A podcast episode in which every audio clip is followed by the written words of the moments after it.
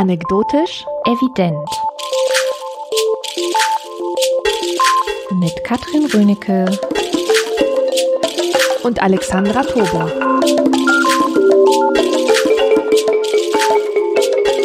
Herzlich willkommen zur sechsten Folge Anekdotisch Evident. Diesmal mit dem Thema Studieren. Das hat mir die Kada vorgeschlagen und ich wurde sofort hellhörig, beziehungsweise ganz aufgeregt, weil ich meinte, dazu sehr viel zu sagen zu haben. Warum hast du dir dieses Thema ausgesucht? Weil es für mich eines der am stärksten prägenden Themen ist. Also nicht Themen, aber so das Studieren in meinem Leben eine sehr, sehr große Rolle spielt bei allem, was ich mache, was ich bin und wie ich denke, wie ich auch gelernt habe zu denken, wie ich gelernt habe, mit der Welt auch umzugehen. Und gleichzeitig habe ich zum Thema Studium sehr viele Grummelgefühle in meinem Bauch, weil ich sehe, dass meiner Meinung nach zumindest da sehr, sehr viel falsch läuft und besser laufen könnte. Und ich fand nichts spannender als mit dir, bei der ich ja auch weiß, dass du so ein paar ähm, Erfahrungen damit hast, die auch in verschiedenste Richtungen gehen, also in die tolle Richtung und in die nicht so tolle Richtung, darüber zu quatschen. Genau so ist es. Ähm, vielleicht erzählen wir unseren Hörern mal, wie unsere Studienlaufbahnen äh, so verlaufen sind, was wir studiert haben und wie lange und welches Ende es genommen hat. Ja, ich kann gerne anfangen. Ich habe als erstes nach der Schule Biologie studiert. Das war aber so ein bisschen so eine Art Verlegenheits, naja, nicht, also es war nicht mein, meine Erstpräferenz, muss ich gleich sagen. Also ich wollte eigentlich Journalismus studieren, beziehungsweise Kommunikationswissenschaften. Da war aber der NC ein kleines bisschen zu hoch. Das heißt, ich wäre da gar nicht reingekommen. Und mein Zweitwunsch war eben die Biologie, weil ich einen sehr großen Spaß in der Biologie in der Schule gehabt hatte. Und das ist, glaube ich, so einer der ersten Knackpunkte, die mich so ein bisschen stressen am Studium. Also etwas, was einem großen Spaß macht, wo man ein, ein riesengroßes Interesse hat und wissbegierig ist und wirklich Bock hat, sich da reinzuknien, wie einem das dann vielleicht auch ein bisschen vergelt werden kann. Ähm, ich habe Biologie dann nach drei Jahren, also nach sechs Semestern abgebrochen. In der Zwischenzeit hatte ich nochmal gewechselt vom Diplomstudiengang in den Bachelorstudiengang, weil ich dachte, hm, so genau muss ich es vielleicht gar nicht wissen. Ich will ja Journalistin werden, dann werde ich Wissenschaftsjournalistin und dann reicht vielleicht auch der Bachelor. Ähm, und der war da gerade ganz neu. Also ich war sozusagen die erste Biologie-Bachelor-Studentin in Berlin oder eine der ersten. Und das war äh, im Grunde völlig unstudierbar, so dass ich das dann abgebrochen habe nach zwei Jahren dann warst du aber eine dieser Versuchskaninchen, über die auch ganz viel damals in den Zeitungen stand. Da wurden sehr oft diese ersten Bachelorstudenten bemitleidet, weil sie wirklich Opfer wurden von dem ganzen Chaos, das am Anfang geherrscht Absolut. Also das äh, war tatsächlich so, dass wir in dem ersten Jahr musste man die Biologie dann mit einem anderen Fach kombinieren. Man hatte die Wahl zwischen Chemie und Physik. Und ich habe es dann mit Chemie kombiniert, weil ich Physik nach der elften Klasse schon abgewählt hatte. Und ich ähm, war eine von zehn, die diese Kombination hatten. Und ich war die letzte von uns zehn, die das Studium hingeschmissen hat. Also ich kann wirklich sagen, diese Studienkombination Biologie und Chemie, die damals ähm, die erste Runde in dem Bachelorstudiengang war, hat komplett hingeschmissen. Ich war jetzt also nicht die Einzige. Ja, das war meine erste Erfahrung mit Studieren und ich habe dann gedacht, okay, Naturwissenschaften ist nicht so, wie ich mir das eigentlich vorher ausgemalt hatte. Ähm, ich glaube, ich komme sehr viel besser klar, wenn ich ein Studium habe, wo ich einfach viel diskutieren kann. Ähm, ich, ich bin und war ein politischer Mensch, immer schon viel diskutieren kann. Und dann hinterher schreibe ich ganz lange Texte, wo ich irgendwelche Dinge ähm, ausargumentiere oder mir mich irgendwo reinwühle und dann darüber schreibe. Also es war klar, ich mache ein geisteswissenschaftliches Studium. Und ich habe dann tatsächlich, weil ich auch nicht wusste, welches denn jetzt. Also ich habe Freunde gefragt, die Philosophie studiert haben, ob ich das, ob das zu mir passt, länger mit denen geredet und ich bin dann gelandet bei Erziehungswissenschaften. Aus dem ganz einfachen Grund, weil ein großes Vorbild von mir, Rita Süßmuth, Erziehungswissenschaften studiert hatte. Und ich finde die Frau halt einfach so toll. Und ich dachte, wenn jemand so toll ist und so toll denkt, dann möchte ich auch das studieren, was dieser Mensch studiert hat, weil vielleicht hat ein Teil dieses Studiums ja dazu beigetragen, so, so toll zu sein und so toll zu denken. Es klingt jetzt vielleicht ein bisschen banane. Also ich habe mir dann schon auch noch äh, das, die Studienordnung und das alles durchgelesen und geguckt, was, was passiert eigentlich da, also was ist der Inhalt dieses Studiums. Fand das dann auch noch interessant und habe mich dann entschlossen, Erziehungswissenschaften mit Zweitfach Sozialwissenschaften zu studieren. Ja, und da habe ich auch einen Bachelor gemacht und das ist meine Studiengeschichte. Und jetzt du. Meine Geschichte ist sehr ungewöhnlich. Ich bin auch ein absolut akademischer Mensch. Das ist, entspricht einfach hundertprozentig meiner Identität. Aber ich war schon immer eine sehr schlechte Schülerin. Und zwar ein typischer Underachiever. Jemand, der sehr gut ist, wenn ihn was interessiert. Und ansonsten sehr, sehr schlecht. Und dazwischen ist halt nicht viel. Und ich habe das Gymnasium tatsächlich abgebrochen in der zwölften Klasse. Oder sogar in der dreizehnten war ich da schon. Ähm, denn ich habe gemerkt, dass ich so eine unabhängige Person bin, dass ich mich jetzt unbedingt sabotieren muss, um bloß keine 0815-Karriere hinzulegen. Ja, das ist so eine, so eine Überlebenstaktik. Man weiß, wenn man einen bestimmten Weg einschlägt, zum Beispiel, weiß ich nicht, eine Ausbildung bei der Sparkasse macht oder so, dann kommt man da nicht mehr raus. Und ich wollte das nicht. Ich wollte weder eine Ausbildung zu irgendwas machen, die mich nicht zufriedenstellt, noch wollte ich studieren. Ich hatte als Schülerin eine Vorlesung gesehen in Germanistik und die hat mich sehr verschreckt, weil ich kein Wort verstanden habe. Und äh, dazu kam, dass ich sowieso mir nicht große Chancen ausgerechnet habe auf dem Jobmarkt, weil meine Noten so abgrundtief mies waren. Die waren wirklich so, so schlecht. Ich glaube, ich hätte mein Abi mit einem Durchschnitt von 4,0 gemacht. Ja. Und deswegen habe ich die Schule abgebrochen und habe dann drei Jahre lang alles Mögliche an Erfahrungen gesammelt. Mhm. Ich war an Amerika, wo ich Sozialarbeit gemacht habe oder soziale Arbeit. Äh, ich war in den Medien, ich war im Fernsehen, ich war bei einer Zeitschrift und da habe ich immer mehr gemerkt, dass das nichts für mich ist. Ich habe das nämlich aus so einer Motivation gemacht, aus einem Irrglauben heraus, dass nämlich meine Introversion nur ein Defekt ist, den ich schon irgendwann in den Griff kriegen werde. Und ich dachte, ich könnte halt irgendwann so ein People's Person werden, ja, mit Leuten Kontakte knüpfen und plappern und umtriebig sein, äh, Sachen organisieren. Ich hatte schon so ein kleines Bild als Managerin von mir in meinem Kopf wobei ich nicht weiß, woher ich das hatte, denn wie gesagt, das hat nicht zu meiner Person gepasst. Und dann hat mich ein Mensch, der ein, eine sehr gute Menschenkenntnis hatte, mich dazu überredet, mein Abitur nachzumachen auf dem Abendgymnasium. Mhm. Genau das habe ich dann gemacht. Und ich hatte auf dieser, diese Schule war ideal für mich, denn der äh, dieser Ausbildungsgang dort oder dieser Abiturgang, der hieß Abi Online. Das heißt, man hatte nur eine gewisse Anzahl an Präsenzstunden in der Schule und den Rest machte man von zu Hause. Das heißt, es wurde sehr viel schriftlich gemacht und ich war schriftlich schon immer sehr viel besser als als mündlich. Ah, okay. Deswegen war mein Abitur dort auch sehr, sehr erfolgreich. Und ich werde nie eine ganz tolle Lehrerin vergessen. Das war meine Englischerin. Mit der haben wir zusammen eine Lektüre gelesen in ähm, in Englisch halt, und zwar von Willie Russell, das Theaterstück Educating Rita. Und das empfehle ich wirklich einem. Das ist ein tolles Stück, das kann man so als Text lesen, aber es gibt auch eine Verfilmung, die super cheesy ist, aus den 80er Jahren mit einer unmöglichen Musik, wurde gedreht übrigens an der ähm, Universität von Dublin. Und es ist total herrlich. Es geht um eine Frau, die ist 25 Jahre alt und die kommt aus der Unterschicht oder aus der Arbeiterklasse. Und die möchte an so einem Mentorenprogramm an der Uni teilnehmen, bei einem Professor, der ihr Mentor werden soll. Sie will sozusagen so in, ähm, in die Erwachsenenbildung gehen und, und sich bilden und etwas über Literatur erfahren. Und die ist einfach der Hammer. Die redet total vulgär mit so einem typischen Arbeiterklassenakzent. Die hat äh, gerupfte Augenbrauen, eine blondierte Mähne, trägt Minirock und hochhackige Schuhe. Und ihr ganzer Habitus passt einfach komplett nicht an diese Universität. Aber unsere Lust als Zuschauer oder als Leser besteht darin, uns zu fragen, wird sie es schaffen? Wird der Professor es schaffen, aus ihr einen zivilisierten, kultivierten, gebildeten Menschen zu machen? Und wird diese Bildung tatsächlich dieses Versprechen einhalten? Wird Rita also zu einem äh, besseren Menschen, zu einem glücklicheren Menschen durch die Bildung? Mhm. Und wir erleben sie dann auch in solchen Situationen, wo sie aneinander gerät mit ihrem Herkunftsmilieu.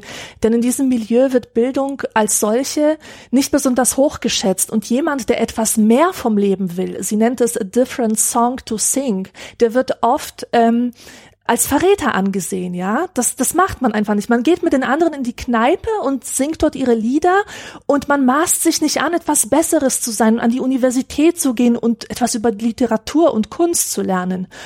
Und äh, all diese Situationen sehen wir halt in diesem Stück. Und das hat auf mich damals so einen großen Eindruck gemacht. Ich war total inspiriert von dieser Rita, die so richtig aufblüht, als sie beginnt zu kapieren, worum es in den Stücken von Shakespeare geht. Sie merkt, dass das alles ihr Leben verändert, dass sie sich verändert. Sie wird immer selbstsicherer. Und das ist das, was mir eigentlich auch oft gefehlt hat, diese Selbstsicherheit. Und dadurch, dass ich an diesem Abendgymnasium so gute Lehrer hatte und, und so gut gelernt habe, weil ich auch so motiviert war, genauso wie die Rita, war ich dann auch studientauglich oder studiertauglich geworden. Mhm. Und das waren also diese zwei Sachen, diese unglaublich gute Schulausbildung, die ich auf dem Abendgymnasium genossen habe und diese ein paar Jahre, die ich wirklich Gelegenheit hatte, Lebenserfahrungen zu sammeln, die mich davon überzeugt haben, dass Studieren das Richtige für mich ist. Also für mich war das überhaupt keine Option, jemals ähm, mein Studium abzubrechen oder so, ja. Ich habe ich hab keinen Moment lang daran gezweifelt, dass ich an diesem Ort am richtigen Ort bin. Und ich habe angefangen mit 25, also schon relativ spät mit Soziologie. Mhm. Ein Jahr später kam dann Anglistik dazu als Doppelstudium. Ich war einfach gierig nach Wissen. Ich wollte am liebsten alles auf der Welt studieren. Deswegen habe ich mir so viel aufgehalst wie nur möglich. Ich hatte halt diesen doppelten äh, Studiengang da mit Englisch und das hat halt nicht hingehauen. Ich hatte einfach zu wenig Zeit dafür. Deswegen blieb ich bei Soziologie. Psychologie war mein Nebenfach und mein drittes Fach war die Kunstgeschichte, was auch eine sehr mutige Wahl war, weil als ich nämlich irgendwann mal mit Anfang 20 zu meiner Mutter gesagt habe, ich möchte Kunstgeschichte studieren, da hat die mich echt angeguckt wie ein Auto, als wäre ich verrückt geworden, ja. Kunst. Wir sind doch keine, wir sind doch keine Kunstkenner. Wir haben keine Kunst. Wir gehen nicht ins Museum. Was willst du denn mit Kunst? Ha, naja, egal, auf jeden Fall habe ich insgesamt zwölf Semester studiert und dann nach dem Anmelden meiner Diplomarbeit tatsächlich alles geschmissen. Oh je. Ja, aber das, das war eine gute Entscheidung. Ich habe das nicht gemacht, weil ich es nicht konnte, sondern äh, weil es gerade zeitlich nicht gepasst hat mit anderen Projekten, die mir noch wichtiger waren. In anderen Worten, mit anderen Dein Worten, Buch? Mein, mein Buch, ganz mhm. genau.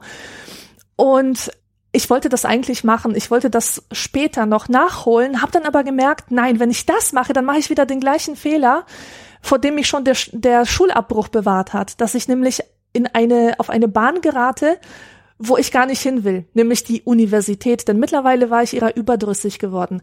Das äh, werden wir dann wahrscheinlich noch weiter diskutieren, äh, wenn wir tiefer in das Thema einsteigen, was genau mich an der Uni so gestört hat, dass es, obwohl ich mich als akademische Person identifiziere, ähm, dass es mich nicht wirklich stört, nicht mehr an diesem Ort tätig zu sein. Mhm. Ja, da kommen wir vielleicht echt tatsächlich gleich nochmal zu. Ich fand es nochmal ganz interessant. Also ich habe ja nun Erziehungswissenschaften studiert und da ist es tatsächlich ein Teil des Studiums und des Grundstudiums, also des Bachelorstudiums, ähm, historische Erziehungswissenschaft. Also es ist auch eine eigene, ähm, ein eigenes, ein eigener Fachbereich in den Erziehungswissenschaften beschäftigt sich natürlich mit der Geschichte ähm, der Erziehungswissenschaft oder der der Bildung oder auch des Studiums. Und da gibt es das Jahrbuch für historische Bildungsforschung. Und in Band 13 ging es tatsächlich um das ganze Thema Universitäten. Das habe ich mir dann mal geholt, weil ich dachte, das ist wahrscheinlich ein sehr, sehr guter Zugang. Nun äh, tut sich an diesem Buch, finde ich, auch schon wieder so ein bisschen die, die Misere des, des äh, typischen Studiums auf. Also ähm, es ist ein, ein Band, der sich zusammensetzt aus vielen verschiedenen Aufsätzen von vielen verschiedenen Leuten und Forschungsrichtungen. Ähm, zum Beispiel der, der, der erste Teil beschäftigt sich dann eben mit der Universitätsgeschichte. Und aber so ein bisschen hat man nicht das Gefühl, wirklich was über die Geschichte der Universität in diesem Buch zu lernen, sondern man, du kennst das ja vielleicht auch aus deinem Studium, dass man, dass man immer gesagt bekommt, ja, sie müssen da aber noch spezifischer werden. Also sie können jetzt nicht die Geschichte der Universität, da können sie jetzt nicht zu so schreiben, sondern sie müssen sowas schreiben wie, pass auf, ähm, Führer, Richter und Lehrer in Israel zur Bedeutung des Talmudstudiums im spätmittelalterlichen Aschkenas. So, ja, ja, herrlich. Du musst zuspitzen. Du mhm. musst dir einen spezifischen, kleineren Bereich raussuchen. Und die Frau, Martha Keil ist sie, die, ähm, das ist ein ganz interessanter Text auch dazu, den sie da geschrieben hat. Und der ist äh, über ähm, über 20 Seiten lang und sie hat dann auch nochmal irgendwie über 50 Quellen oder so, ja. Also so dieses typische mit den Quellen arbeiten ist ja auch wieder, das hat mich sofort wieder zurückgeworfen in diese Zeit, weil ich tatsächlich lange nicht mehr so gearbeitet habe. Also ich arbeite jetzt so als, als Podcasterin, Journalistin und so natürlich völlig anders. Ich rede einfach mit Leuten oder ich ähm, lese irgendwie Bücher oder so oder hin und wieder lese ich auch mal eine Studie, aber das sind dann meistens so eher statistische Studien oder so. Aber egal, ähm, die Universitätsgeschichte ist hier also gar nicht so richtig drin. Aber es gibt ein paar sehr schöne ähm, Einblicke in, in verschiedene Vorstufen dieser Universität, wie wir sie heute haben. Also zum Beispiel, wie wurde im Kaiserreich gelehrt, also ein ganzer, ganzer Artikel oder Beitrag beschäftigt sich mit der Universität im Kaiserreich, wie das, wie das da gelaufen ist und man eben gesehen hat, okay, im Kaiserreich zum Beispiel wurden vor allem Männer natürlich an den Universitäten gelehrt, also bis ins Kaiserreich würde ich auch sagen, weil auch dieses Talmudstudium war, war nur für Männer gedacht oder auch ähm, ein anderer Artikel behandelt, dass die Universität vor 500 Jahren, was wurde da gemacht, auch da waren nur Männer ähm, involviert an den Universitäten. Das heißt, das ist eins, was man schon mal festhalten kann, das Frauen studieren ist noch sehr, sehr jung. Also in manchen Ländern noch jünger als in anderen, aber ich glaube, vor dem 19. Jahrhundert hat man das eigentlich nirgendwo beobachten können. Und das Schöne, also ich, ich komme nochmal auf diesen Te Text über die Yeshivas, also diese ähm, Studienstätten der Juden, äh, wo sie den Talmud studiert haben, weil da habe ich sehr viel mitgenommen, wo ich dachte, okay, das ist vielleicht eine, eine Richtung, die schon mal ein bisschen anders ist, als wir heute Studium machen. Natürlich geht es vor allem um ein religiöses Studium. Also es geht darum, den Talmud zu lernen oder zu, zu verstehen, was da drin steht, auch darüber zu philosophieren. Letztendlich werden dort oder wurden dort Rabbiner ausgebildet und das in ganz Europa. Also die, die Juden waren ja in dieser, lebten ja in so einer Art Diaspora, sie waren in ganz Europa verteilt. Und äh, es geht jetzt hier so Studienstätten, wo Kinder und Jugendliche mit 12, 13 Jahren schon reingekommen sind. Also ein völlig anderes Alter als jetzt bei uns das Studieren. Aber sie sind tatsächlich auch erst mit um die 25 Jahre da wieder rausgekommen. Und so kam es, dass diese ähm, Yeshivas, diese, diese Orte, wo der Talmud gelernt wurde, eine Art Ersatzfamilie wurden. Das heißt, du hattest so eine ganz starke, ähm, wie man es heute wahrscheinlich nur von Internaten kennt, aber das bis ins Erwachsenenalter weit noch hinein. Und ich fand sehr schön, was für Lernmethoden oder Lehrmethoden sie da hatten, weil sie sagen, uns geht gar nicht so, so, sehr darum, dass wir definieren, wie ein Lehrer sein muss und wie, wie der Unterricht zu sein hat, sondern uns geht es darum zu definieren, wie gutes Lernen funktioniert. Also es geht auch ums Mittelalter. Die ersten Berichte gehen auf das frühe 13. Jahrhundert zurück, also wirklich richtig Mittelalter. Und im Mittelalter hatten die schon einen Lernbegriff, der daraus bestand, dass Lernen erstens aufmerksames Zuhören ist, dann natürlich wiederholen, das haben wir bis heute. Und dann kommen so schöne Sachen wie Scharfsinn, also mhm. äh, ja, ist auch egal, muss ich nicht erklären.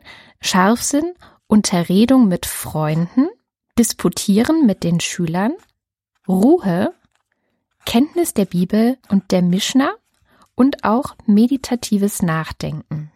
Und im Grunde sagen sie so, das Lernen eigentlich, also das ist nie bestimmt, wann das ein Ende hat. Das heißt, das, das Ende, weil du weißt vorher nicht, wann du, wann du damit fertig bist, wann du da wieder rauskommst. Also sind auch ganz unterschiedliche Altersgrade. Manche, die vielleicht nur Handwerker werden wollen und gar nicht jetzt unbedingt Rabbiner werden wollen, kommen schon nach ein paar Jahren raus und sind unter 20, manche erst mit Mitte 20 und manche sind tatsächlich ein Leben lang in diesen Schulen geblieben und haben immer weiter gelernt und haben einfach nie aufgehört zu lernen, was ich auch sehr, sehr hübsch finde. Und eine Lernmethode heißt Pilpul ich weiß nicht, ob ich das richtig ausgesprochen habe, ähm, das bedeutet so viel wie pfeffern. Und das funktioniert, indem anhand einer bestimmten Bibelstelle man sich in Argument und Gegenargument und Argument und Gegenargument die ganze Zeit so, ja, streitet im Grunde. Pfeffern. Das fand ich auch einen sehr schönen Ausdruck.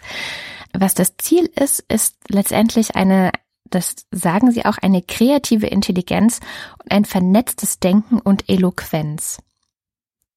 im Mittelalter. Das, das finde ich immer noch wichtig dazu zu sagen, dass das so früh schon so gedacht wurde, ja, wir wollen eigentlich äh, Leute hervorbringen, die, die diskutieren können. Ja, ja, also das, das dunkle Mittelalter ist ja auch nur ein Klischee. Das äh, stimmt für viele Bereiche, trifft das einfach nicht zu.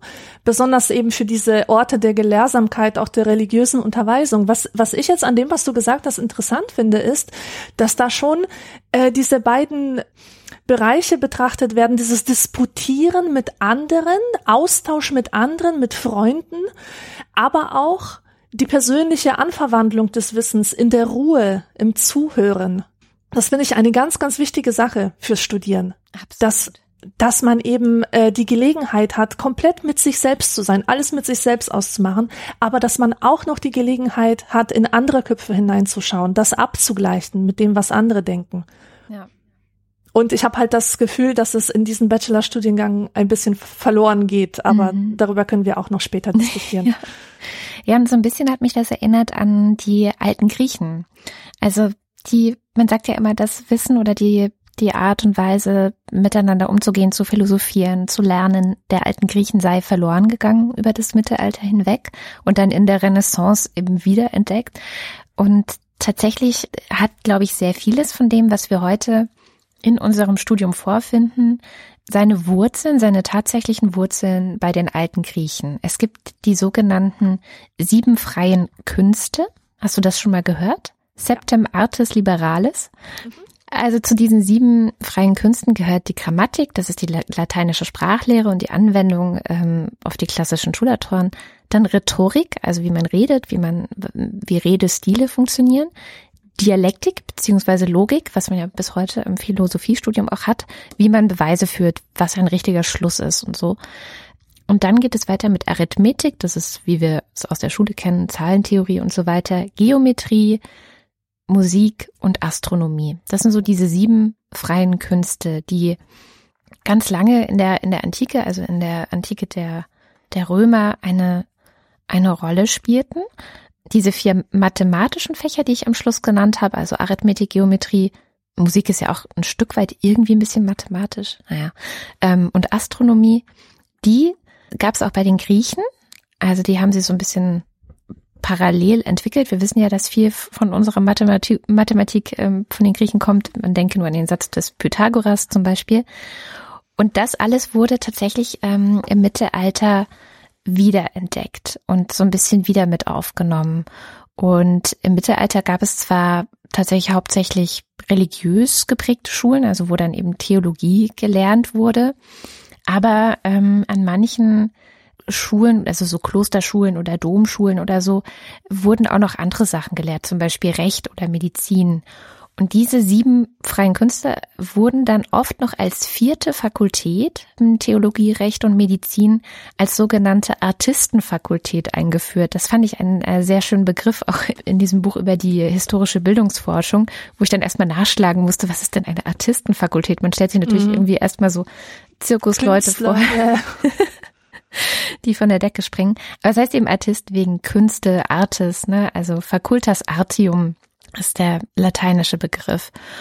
Und diese, aus dieser Artistenfakultät ist dann eben das klassische philosophische Studium hervorgegangen. Also das kam dann so mit dem Ende des Mittelalters, mit dem Beginn der Renaissance, das geht ja alles so ineinander über, dass dann eben die große Emanzipation letztendlich der, der Gelehrten von der Theologie stattfand und dass sich die Philosophie als eine eigene Fakultät durchgesetzt hat. Also das ist, glaube ich, wirklich, da sind sich, glaube ich, alle Geschichtswissenschaftler einig, dass das eine sehr, sehr große und wichtige Errungenschaft war, sich von diesem, ähm, von den Klostern und von den, von den Pfarrern, von den Mönchen, die äh, bis dahin eben so ein Monopol auf Lehre und, und Studium hatten, loszueisen und was eigenes zu machen, nämlich die Philosophie zu begründen.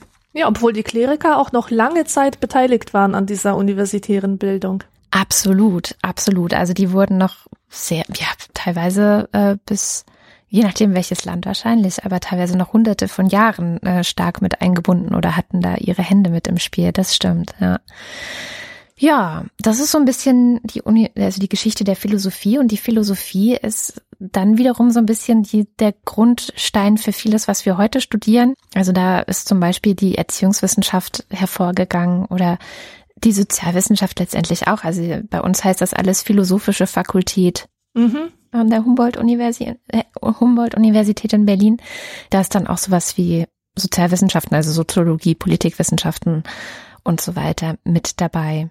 Sprich, wir kommen eigentlich daher, dass wir ganz wenige, nämlich vier Fakultäten haben und sind jetzt mittlerweile da, dass äh, wir sehr viele verschiedene, immer weiter aufgedröseltere Studienfächer haben. Also das kam im 19. Jahrhundert vor allem, diese Zeit der Aufklärung, äh, wo auch immer mehr Denker sich Gedanken darüber gemacht haben, wie sollte Bildung funktionieren, wie sollte eine Gesellschaft oder wie sollte auch ein Staat seine Bildung ausgestalten. Wilhelm von Humboldt, der ganz viel über Bildung nachgedacht hat und der zum Beispiel diesen, ähm, diese Einheit von Forschung und Lehre, die geht auf Humboldt zurück. Also, dass du an einer Universität nicht nur lernst und nicht nur forschst, sondern dass gleichzeitig geforscht und gelehrt wird und sich das auch gegenseitig befruchten soll. Das ist so ein Humboldtscher Gedanke. Genau, also es äh, geht einfach nicht, dass ein Professor nur lehrt, der muss neben seiner Lehre auch noch Forschung treiben, um zu gewährleisten, dass wirklich eine qualitativ hochwertige wissenschaftliche Ausbildung den Studenten zukommt. Wobei du ja heutzutage häufig auch eher das umgekehrte Problem hast, dass du nämlich den Professoren, ähm, dass du die dazu treten musst, dass sie auch mal noch lehren und nicht immer nur ihre lukrativ ist ja auch oft lukrativ zu forschen. Also das ist ja auch noch so eine Sache. Wie finanziert sich das denn eigentlich? Und mittlerweile gibt es ja oft dann besonders viel Geld, wenn du an einem Thema dran bist. In der Naturwissenschaft ist es ganz häufig so, wenn du, weiß nicht, über Gene oder so forschst, dann hast du wahrscheinlich weniger Finanzprobleme, als wenn du jetzt in der Erziehungswissenschaft darüber forschst, wie, ja, weiß ich jetzt auch nicht, ähm, zum Beispiel äh, so eine Talmudschule im, äh, im Mittelalter funktioniert hat oder so. Genau, also das ist so die, ich, ich, ich will es jetzt auch gar nicht ewig ähm, unnötig verlängern oder, oder, oder dehnen, aber das ist so ein bisschen, wo wir herkommen. Also ursprünglich eine sehr religiöse Sache, mit den Wurzeln aber natürlich in der Antike, die eine ganz andere Tradition auch hatten von, ich glaube es war Platon, aber ich bin jetzt nicht mehr sicher, es gibt so sehr stark in diesen griechischen Philosophien die Haltung, dass ein Philosoph einfach auch die Zeit haben muss, also die Muße haben muss, sich, sich mit diesem ganzen Krempel auseinanderzusetzen und sich damit zu beschäftigen, um Erkenntnisse zu erlangen. Und zum Beispiel dürfen deswegen Philosophen auch nicht arbeiten, weil Arbeit im Grunde verhindert, dass du richtig gut nachdenken kannst. Mhm. Ja. Also da kommen wir her. Und jetzt können wir ja mal gucken, wo wir heute sind. Sozusagen von Bologna nach Bologna. Stimmt. Weil da hat's ja, da hat's ja angefangen im 11. Jahrhundert. Das war die erste Universität. Die wurde 1088 gegründet. Genau, ja. Also die ersten Universitäten sind tatsächlich Bologna, Paris und Oxford gewesen, die schon im 12. Jahrhundert oder Bologna schon im 11. Jahrhundert, stimmt, 1088 gegründet wurde. Und darauf beruft sich jetzt dieser schöne Bologna-Prozess, der ich ich weiß gar nicht, was da eigentlich, ich glaube, es ging darum, dass man sich dem internationalen Modell anpasst, also dass man auch einen Master hat, dass man auch einen Bachelor hat, dass man auch vielleicht nach drei Jahren schon Leute aus dem Studium entlässt und sie haben einen Abschluss. So, ich denke, dass das genau. Also die Idee war, dass dass einfach die Studienabschlüsse international vergleichbar sind, dass jemand zum Beispiel in Frankreich genau weiß, was es bedeutet, wenn du einen Bachelor in einem Fach XY hast, mhm. weil es bei ihm nämlich das Gleiche bedeutet, und natürlich auch eine schnellere vermeintliche Eignung für den Arbeitsmarkt schaffen. Genau. Was ich erlebt habe, also jetzt in meinem Biologiestudium zumindest, als es umgestellt wurde, war, ich habe ja ein Jahr lang auf Diplom studiert. Deswegen habe ich so ein bisschen den Vergleich. Das finde ich auch immer ganz schön, dass ich jetzt nicht direkt in dieses Bologna-Modell reingeschmissen wurde, sondern noch so ein bisschen weiß, okay, wie lief es denn eigentlich vorher? Und da lief es eben so, dass du hattest eine Vorlesung, keine Ahnung, über die Evolution der Tiere. Ähm, da in dieser Vorlesung hast du ein Jahr, ein halbes Jahr lang gelernt, wie man von der Würfelqualle zu Menschen gekommen ist, jetzt mal stark vereinfacht gesagt, und welche Zwischenschritte es in der Evolution gab.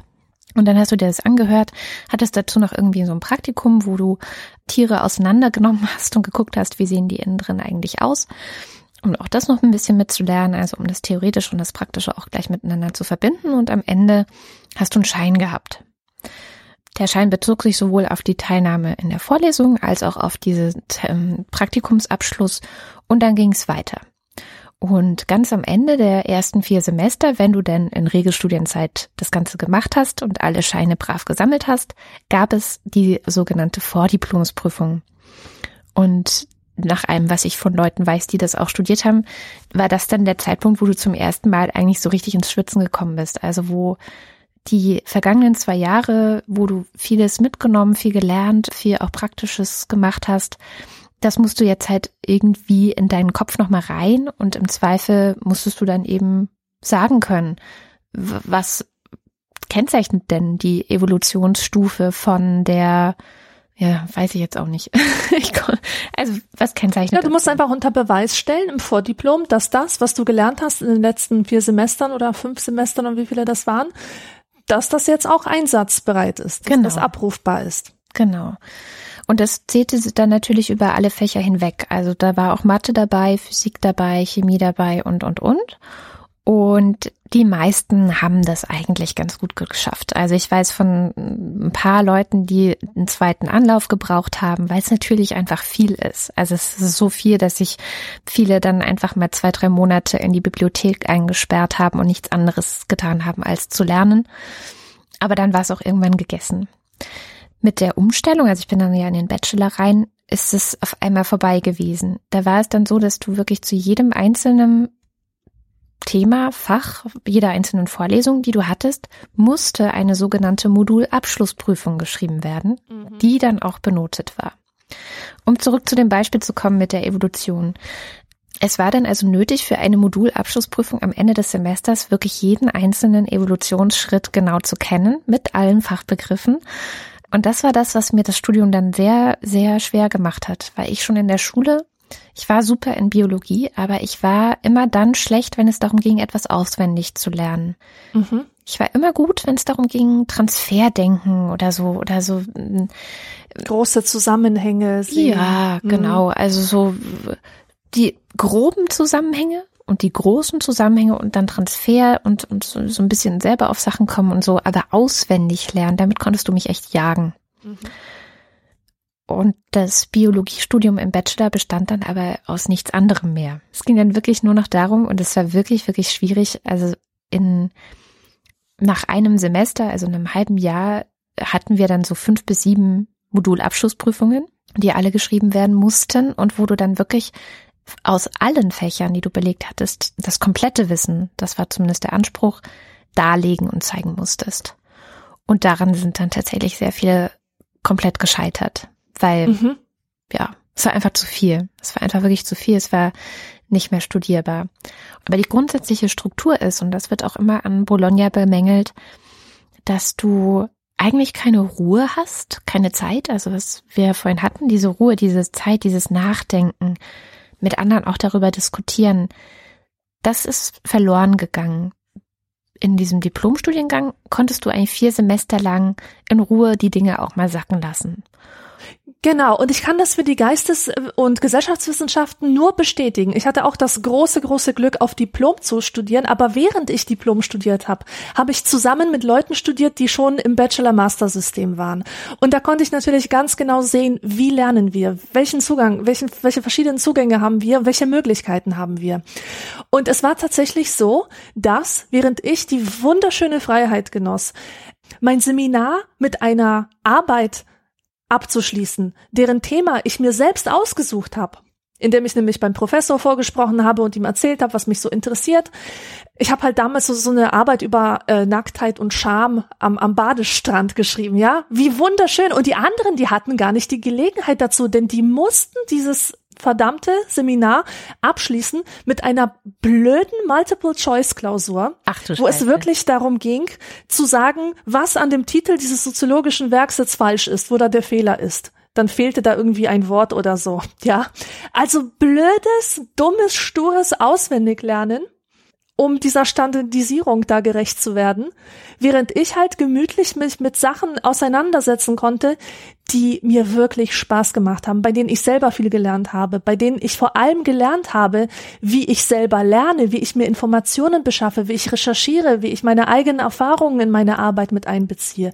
Und das ist so traurig, dass die, dass die anderen gar nicht mehr Gelegenheit dazu hatten. Vor allem hatten die auch gar nicht mehr die Zeit und die Muße, sich zu fragen, was sie denn überhaupt interessiert, was denn so ein, ein eigener Forschungsschwerpunkt sein könnte. Ja. ja, also denn darum ging es nicht. Es ging einfach nur darum, diese Prüfungen zu bestehen. Genau, ja. Ja, das, das war dann, also es war einfach auch ein bisschen bitter dann. Ähm, auch davor war im Biologiestudium schon vieles mit auswendig lernen, also weil es einfach so viele Fachbegriffe gibt, lateinische Fachbegriffe, die musst du alle erstmal draufkriegen. Also da glaube ich, kommst du nicht anders weiter, als so Lernkarten dir zu schreiben und vorne steht der lateinische Fachbegriff und hinten der, wie du dir es selber erklärst. Oder vielleicht gibt es ja auch einen deutschen Begriff. Aber das wäre zum Beispiel was, wo ich heute im Nachhinein immer noch denke, warum ist es, also warum ist es eigentlich so unbedingt notwendig? Das ist ja was, was auch in vielen anderen Fächern zutrifft. Also ich kenne das von Medizinern, die sich damit rumschlagen, dass sie die ganzen Fachbegriffe erstmal lernen müssen. Ich kenne das auch teilweise von Juristen. Ich glaube, da gibt es auch so ein bisschen, aber nicht ganz so krass. Aber die müssen dann wieder andere Dinge auswendig lernen. Also warum hast du in einem Studium, was, wenn ich jetzt nochmal zurückgucke zu den Griechen oder zu diesem Talmud-Studium, ähm, wobei das Talmud-Studium auch zu einem sehr großen Teil aus Auswendiglernen bestand, fällt mir gerade so auf. Aber wo mh, hm, also wie kann man, ich, ja, ich weiß auch nicht, wie kann man ein Studium entwerfen, zum Beispiel, wo weniger auswendig gelernt werden muss? Also das war dann für mich ein, ein klarer Grund, in die Geisteswissenschaften zu gehen, weil da ist es nicht so. Auch selbst im Bachelor- und Master-System, was wir dann ja auch hatten, war es nicht so, dass du auswendig lernen musstest, sondern du hast immer ganz viel ja, ging ganz viel über Verstehen. Natürlich musstest du manche Namen lernen oder wissen, was für eine Theorie von Politik, Krieg, Frieden und so weiter hat jetzt äh, Rousseau oder Montesquieu oder so. Aber ja, weißt du, was ich meine? Also das ist das, was mich am, am, am Studieren manchmal so ein bisschen verzagt macht. Und wenn ich die Leute angucke, also zum Beispiel Mediziner, die ich kenne, die das Studium durchgezogen haben oder auch Biologen, die ich kenne, dann weiß ich auch ganz genau, dass die dieses bulimische Lernen gemacht haben. Also die haben mhm. sich das so reingefressen und dann haben sie es bei der Klausur ausgekotzt und heute müssen sie selber nachschlagen, wie das alles heißt, weil sie es ja, auch klar. nicht mehr wissen. Ja. Natürlich, das ist Wissen, das aus der falschen Motivation heraus erworben wird, nämlich das ist eine extrinsische Motivation. Angst vor Schimpfe, Angst vor einer schlechten Note. Anstatt, dass man wirklich lernt, weil man etwas begreifen will. Ja. Das stimmt. Gut, aber vielleicht nochmal zurück zu diesem ganzen Studium-Ding. Was ich dir nämlich fragen wollte, hattest du, hattest du jemanden, wo du sagen würdest, das war mein Lieblings, meine Lieblingsprofessorin oder Lieblingsprofessor oder Lieblingsdozentin oder so? Oh mein Gott, ja. ja, und das ist eine tragische Geschichte und an die denke ich wirklich jedes Mal, wenn es darum geht, was läuft an den Unis eigentlich schief. Ja. Also, ich hatte eine Professorin, die sah aus wie Gundel Gaukelei und sie hatte die Macht, Studenten in Flammen zu versetzen. Wenn man bei ihr im Seminar war, ist man danach total high wieder rausgegangen, ja. Die hatte einen, einen Charme, eine Ausstrahlung, eine Fähigkeit, äh, dir wirklich trockene soziologische Theorie so lebendig zu vermitteln, dass man einfach wie beseelt war. Also zumindest mir ging es so. Ich habe die Frau, alles, was sie gesagt hat, ich habe das aufgefressen, aufgesogen. Und bei ihr war es auch so, die war nicht so lahm, wie, wie so viele andere Professoren, die sich einfach denken, ja, Seminar ist halt, lass mal die Studenten machen. Da hält einfach mal jeder ein Referat, man hört fünf total miese Referate und das war's dann. Sondern die hat zwar die, die Studenten ihre Referate halten lassen, aber sie hat die so oft unterbrochen, einfach um sicherzustellen, dass das, was Sie gerade gesagt haben, auch ankommt bei den Studenten. Dass es nicht damit endet, dass einfach jemand von der Folie dröge seine Sätze vorliest. Also die hat die hatte richtig Kraft.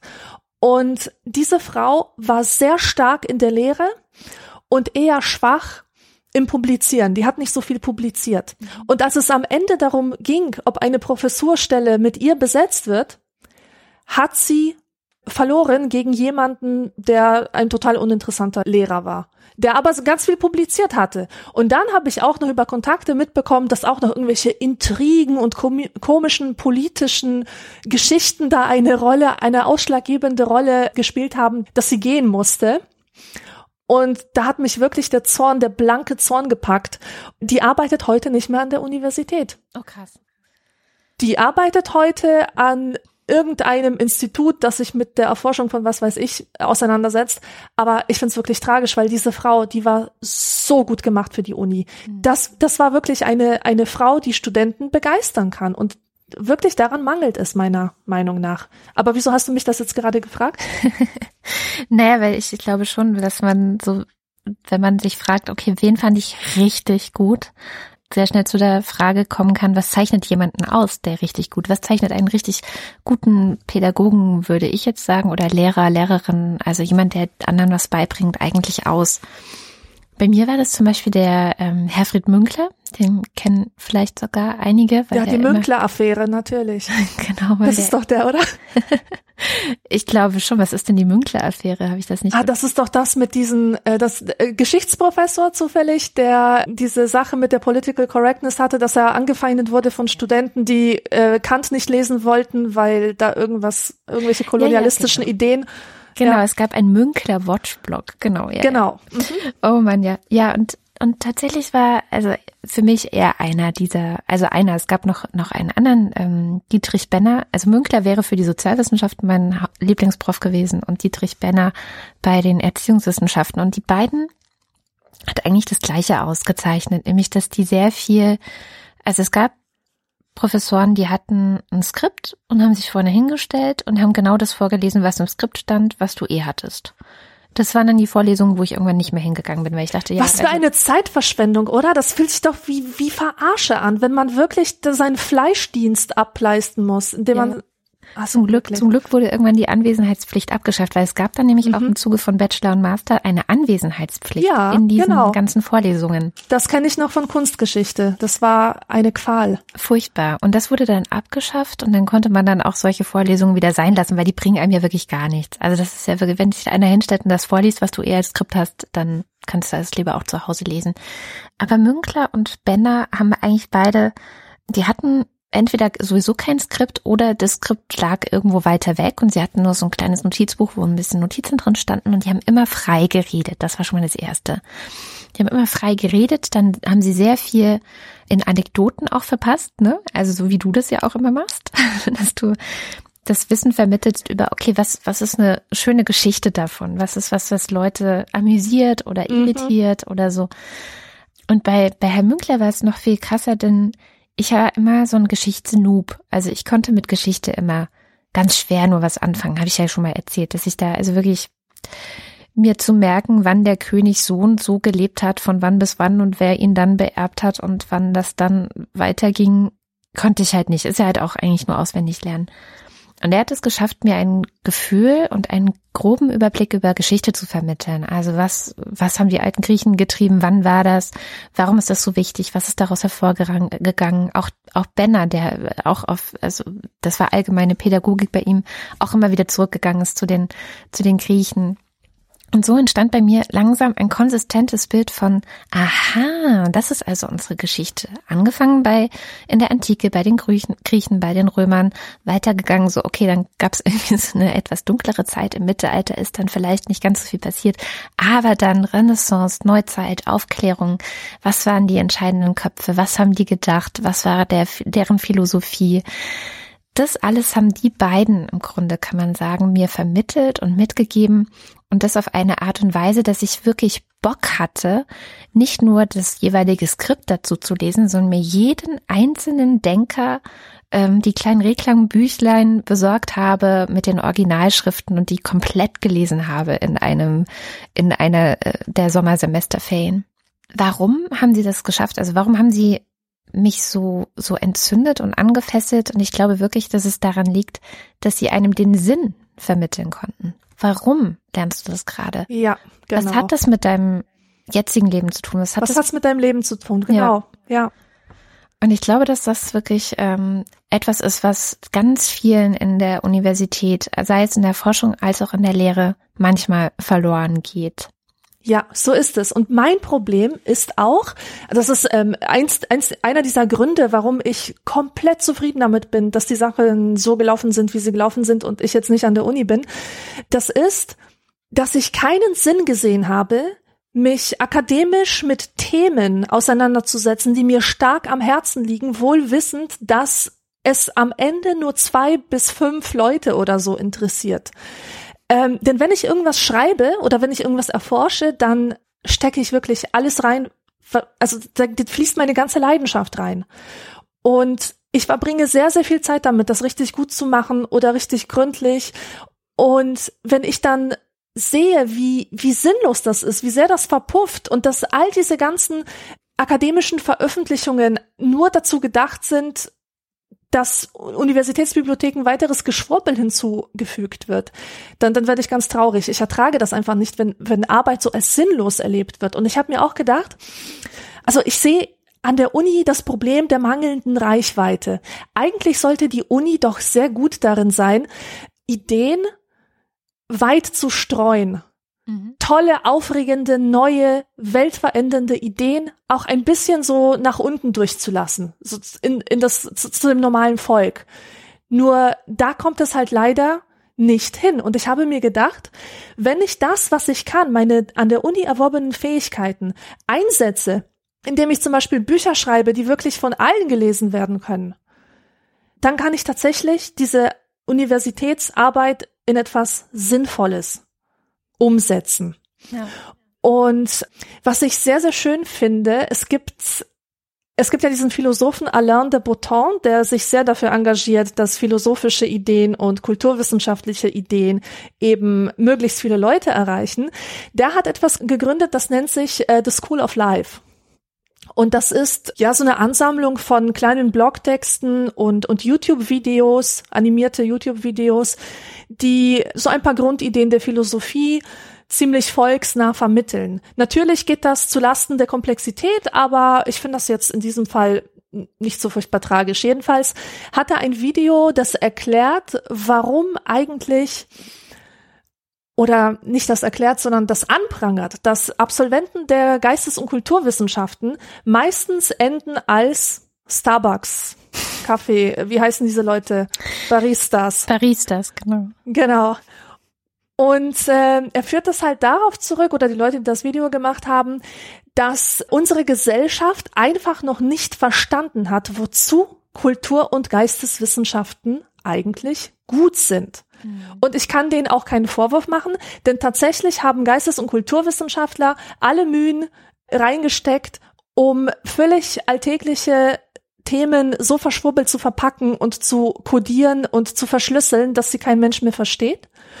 Und sein Ansatz ist halt, dass er sagt, diese Sachen, Literatur, Kunst, Kulturerzeugnisse, die, die Auseinandersetzung damit hilft uns zu leben. Ja, das ist eine Lebenskunst. Wir können mit unseren Beziehungen, mit unseren Freundschaften, mit, mit, mit unserem Leben ganz im Allgemeinen besser umgehen, wenn wir uns mit Beziehungen, Freundschaften äh, und so weiter in der Literatur auseinandergesetzt haben. Weißt du, was ich meine? Absolut. Also, wenn ich, wenn ich zum Beispiel bei Dostoevsky lese über, über eine einsame Frau, die sich sehr hässlich fühlt und die äh, glaubt, dass sie niemanden äh, abbekommt, ich habe jetzt mit Tolstoi verwechselt, dann kann ich mich mit ihr identifizieren. Ich kann schauen, wie hat sie das Problem gelöst? Was sind das für Gefühle? Gibt es so etwas wie universelle menschliche Gefühle, die halt immer wiederkommen, äh, unabhängig von der Zeit? Und man lernt einfach zu leben und auch mit der Komplexität der Welt heute besser klarzukommen, wenn man sich mit solchen Werken beschäftigt. Und es sollte eigentlich die Aufgabe von Kultur- und Geisteswissenschaftlern sein, diese in Anführungsstrichen hohe Literatur wieder runterzubringen auf ein Niveau, wo sie von allen verstandet und bearbeitet werden kann. Ihm geht es also darum zu zeigen, dass die Beschäftigung mit den Künsten zu einer Kunst des Lebens werden könnte und nicht zu einer, wie das bis jetzt gewesen ist, zu einer Kunst der Verschlüsselung, so dass niemand außer den Kunstkennern eigentlich versteht, was gemeint ist und dieses Verstehen erschöpft sich dann sowieso nur in so einem anstrengenden Nachvollzug ohne zusätzliche Erkenntnis. Weißt du? Also der hat zum Beispiel auch ein Buch geschrieben, das kann ich jedem nur empfehlen, das heißt Art as Therapy, also Kunst als Therapie. Das ist ein Buch, in dem er Kunstwerke vorstellt, so nach Art eines kunsthistorischen Bildbands, aber tatsächlich auch aufzeigt, wie uns diese, diese Kunstwerke helfen können, über unser eigenes Leben nachzudenken. Ja, das ist auf jeden Fall, glaube ich, aber auch ein Problem, das nicht nur die Kulturwissenschaften hat oder die Kunsthistorik ähm, oder ne, sondern Wissenschaftskommunikation ist ja ein ganz großes Ding. Also gerade jetzt auch, äh, wo du über diese ganzen digitalen Medien, soziale Medien und so nochmal ganz andere Möglichkeiten hast, Leute auch zu erreichen, stellen sich zum Glück immer mehr auch die Frage, was könnten wir denn tun, damit die Forschung und die Wissenschaft, die wir hier tun, ähm, vermittelt wird und auch und auch Anklang findet ein Stück weit in der Gesellschaft. Ähm, Wissenschaftspodcasts zum Beispiel, ähm, Wissenschaftsvideos, Videokanäle auf YouTube, wo dann teilweise Sachen erklärt werden, aber eben auch immer sehr lebensweltlich, sehr anschaulich. Aber so richtig, glaube ich, ist es auch noch nicht in Fahrt gekommen und es funktioniert natürlich für manche Bereiche besser als für andere.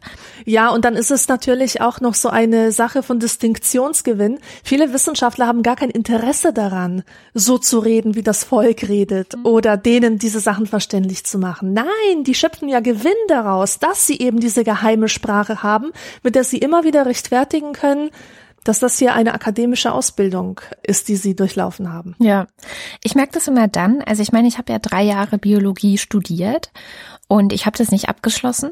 Aber manchmal, ähm, wenn ich dann sage, naja, ich kenne mich damit aus, also ich habe ein großes Interesse gehabt, zum Beispiel für die Neurobiologie. Ich habe auch nach meinem Studium immer noch Bücher auch darüber gelesen, was, was ist der aktuelle Stand, was wissen wir guck mir Vorträge von Neurobiologen an und so, weil ich diese Schnittstelle, also das ist auch noch so ein Ding, ne, Schnittstellen zwischen zum Beispiel Neurobiologie und Soziologie total spannend finde, die aber nur in so kleineren Bereichen auch wirklich stattfindet, also wo die auch nur in kleinen Teilen dann immer mal zusammenarbeiten und zusammen denken. Du hast ja zwei komplett verschiedene Denkschulen in den Naturwissenschaften lernst du zum Beispiel überhaupt gar keine Wissenschaftstheorie. Du lernst nicht, ähm, wie man Dinge hinterfragt. Was äh, du, du, du hörst niemals von Karl Popper oder von dieser Falsifizierung, wie er das ja auch mhm. nennt, ne? Was ja ein großer Bestandteil von sozialwissenschaftlichen Studiengängen ist. Das heißt, die Biologen und die Naturwissenschaftler denken immer, dass ihre Ergebnisse ja völlig klar sind und eine eindeutige Sprache sprechen und kein Interpretationsspielraum lassen. Also sie denken das nicht immer. Ich möchte das jetzt auch gar nicht allen Biologen und Naturwissenschaftlern unterstellen. Ich weiß, es gibt auch andere, die versuchen, Wissenschaftstheorie und, und komplexer, komplexeres sich selbst oder die Ergebnisse in Frage stellen, absolut dabei ist. Aber ganz oft hast du dieses Problem. Und dann kommen die Sozialwissenschaftler und werden einerseits von den Biologen oder von den Naturwissenschaftlern schief angeguckt, weil sie halt oft äh, keine richtigen Beweise in deren Sinn habe, haben, sondern Theorien, Hypothesen, die sie dann versuchen mit verschiedenen Studien und Fragestellungen abzuklopfen. Aber es ist ja oft nur eine Annäherung an das Tatsächliche. Und sowas mögen Naturwissenschaftler natürlich nicht. Naja, und dann, dann ist es halt total faszinierend, wenn ich als fertige Erziehungswissenschaftlerin ankomme und sage, ich kenne mich damit aus, weil ich habe drei Jahre Biologie studiert und ich verstehe das, was da geredet wird. Mhm. Und ich kann darüber, ich erlaube mir darüber ein Urteil, weil ich glaube, dass ich genug Wissen habe, dieses Urteil zu fällen. Und dann aber von vielen Leuten gesagt wird, ja, aber du hast es ja abgebrochen. Du kannst das ja gar nicht beurteilen. Ja. da denke ich dann oft so, ja, wir sollten vielleicht tatsächlich nochmal darüber reden, wie wir in dieser Gesellschaft Wissen, Bildung, Studium, diese ganzen Sachen zusammendenken, weil es wird überhaupt nicht, was, was es überhaupt nicht gibt, ist halt so ein zertifikatefreies Wissensprädikat. Nein, wie nenne ich das? Also du kannst, ohne dass du irgendein Zertifikat hast, sei das jetzt ein Bachelor, Master oder Diplom oder was auch immer, nur sehr schwer anderen beweisen, dass du etwas weißt. Ja, ganz genau. Ich bin dir so dankbar, dass du dieses Thema angeschnitten hast. Ich würde sagen, dass ich in meinem Studium sehr viel Wissen erworben habe, vor allem Wissen über den Wissenserwerb. Mhm. Und wenn mir das abgesprochen wird, weil ich keinen Abschluss gemacht habe, finde ich das ungeheuerlich, ja. Also das verstößt einfach komplett gegen mein Selbstbild und gegen äh, ist ja auch nicht fair. Du hast ja sechs, sieben Jahre nein. oder ich weiß nicht, wie lange darin verbracht. Das ganz genau, ganz genau. Und was ich lange Zeit nicht wusste, es ist dieses, dieses, diese Fixierung auf Bildungsabschlüsse. Das ist eigentlich eine spezifisch deutsche Sache. Die gibt es in anderen Ländern so nicht. Zum Beispiel in den USA. Äh, da werden tatsächlich solche Zertifikate ausgestellt, die aber auch schon in der Bewerbung benutzt werden können. Die gelten was, ja? Also wenn du ein Modul abgeschlossen hast sozusagen, wenn wenn du ein Seminar, wenn du so ein Einführungsseminar in der Psychologie gemacht hast, dann bekommst du ein Zertifikat, das auf dem Jobmarkt auch etwas gilt. Der Arbeitgeber guckt sich das an und denkt sich, ha, cool, der hat ein bisschen Ahnung von Sozialpsychologie. Finde ich gut. Und das ist das Schlimme an unserem System, dass wir es eigentlich auch bestrafen, wenn Leute einfach mal den Studiengang wechseln oder abbrechen, um was anderes zu studieren oder einfach mal erstmal so gucken. Ja, mhm. es gibt ähm, eine sehr, sehr hohe Abbrecherquote jetzt in den Bachelorstudiengängen, die liegt irgendwie bei 33 Prozent. Das ist ein Drittel von Leuten, die tatsächlich von der Uni gehen und äh, nicht im Sinne einer Umorientierung oder Neuorientierung, die dann auch so an der Uni bleiben, sondern die sind einfach raus aus dem Universitätsbetrieb denn sie stellen fest, das ist nichts für sie. Und das liegt auch daran, dass diesen, dass diesen jungen Studenten, die überhaupt noch nicht reif sind fürs Studieren, es gibt ja diesen althergebrachten Begriff Hochschulreife, mhm. ja, als, als, als wäre man auch nur im Ansatz reif für das Studium, nachdem man ein Abitur gemacht hat, ohne jeden Übergang müssen diese Schüler auf die Uni gehen und sie haben überhaupt keine Vorstellung davon, was sie dort erwartet. Und dabei mangelt es ja gar nicht an Informationen. Informationen über die Studiengänge gibt es ja wie Sand am Meer. Aber es mangelt an der Erfahrung. Und das ist das, was die Universität oder schon die Schule vermitteln müsste. Einfach mal so einen spielerischen Umgang mit Neugier für andere Fächer. Ich stelle mir eine ideale einen idealen Übergang zwischen Schule und Universität so vor, dass man tatsächlich ein bis zwei Semester Zeit hat, in jedes Fach ein bisschen hineinzuschnuppern, zu schauen, wie bin ich denn eigentlich selber so drauf? Ja, was, was bin ich denn für einer?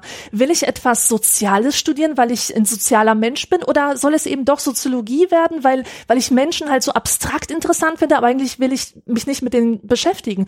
Viele Leute, viele Studenten haben ein ganz falsches, äh, eine ganz falsche Vorstellung von den, äh, von den Fächern. Die studieren dann Soziologie, weil sie denken, das wäre Sozialarbeit, oder sie studieren Informatik, weil sie denken, äh, sie lernen da, wie man Spiele programmiert. Und das sind Sachen, die kann einem wirklich nur die persönliche Erfahrung vermitteln. Und es sollte also erstmal diese Möglichkeit geben, sich auszuprobieren, ohne dass es dann gleich heißt, äh, Studienabbrecher nicht genug motiviert oder nicht genug Durchhaltevermögen. Es sollte als etwas Positives umgedeutet werden, dass man mal ähm, ein bisschen reingeschnuppert hat in die Biologie. Ja, also du hast drei Jahre Biologie studiert, das ist was, das sollte etwas gelten. Und nur weil du keinen Abschluss darin hast, wird es so dargestellt, als hättest du, äh, ja, weißt versagt. du, Studien, Studien, versagt, ja, Studienabbrecherin. Ja. Was weißt du schon über Biologie? Genau. Ja, gar nicht so wenig, wie ich immer merke, wenn ich mich mal mit Biologen unterhalte. Also ich weiß nicht sonderlich viel über Bakterienbiologie, also Mikrobiologie oder so. Das ist auch das, wo ich dann äh, am meisten gescheitert bin. Oder Biochemie oder so. Da kann ich mir einfach die Begriffe nicht merken. Aber so die ähm, Ökologie, Neurobiologie, teilweise auch Genetik und Vererbung, das, das habe ich mir ganz gut gemerkt und das, das ist einfach bis heute drin.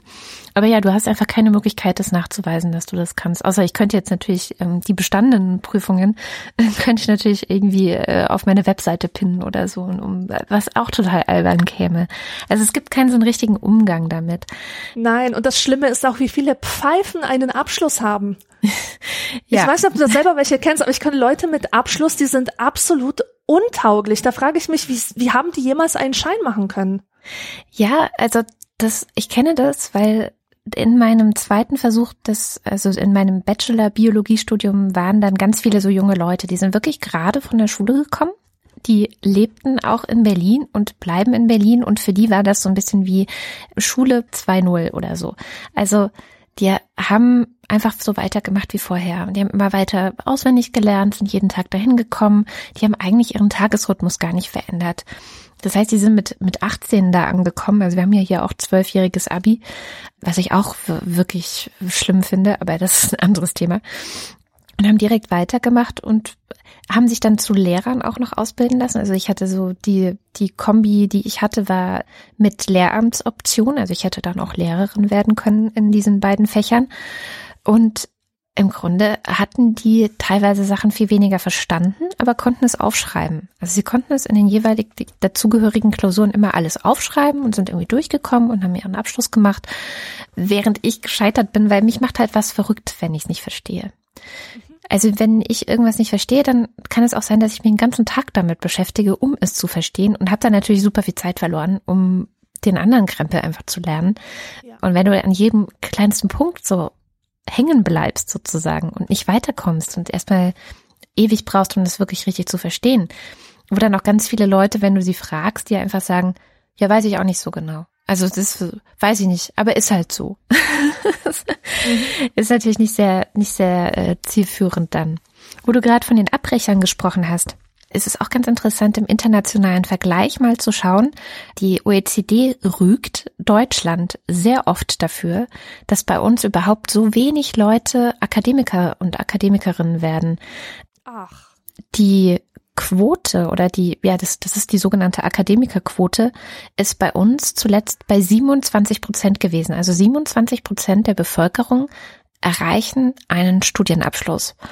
Und in den anderen OECD-Ländern, ähm, was so die größten Industrieländer sind, ist es dann teilweise, äh, ich, zum Beispiel in Irland bei fast 40 Prozent, Neuseeland auch 40, Großbritannien 41 und am krassesten ähm, Kanada und Russland mit 52 und 53 Prozent.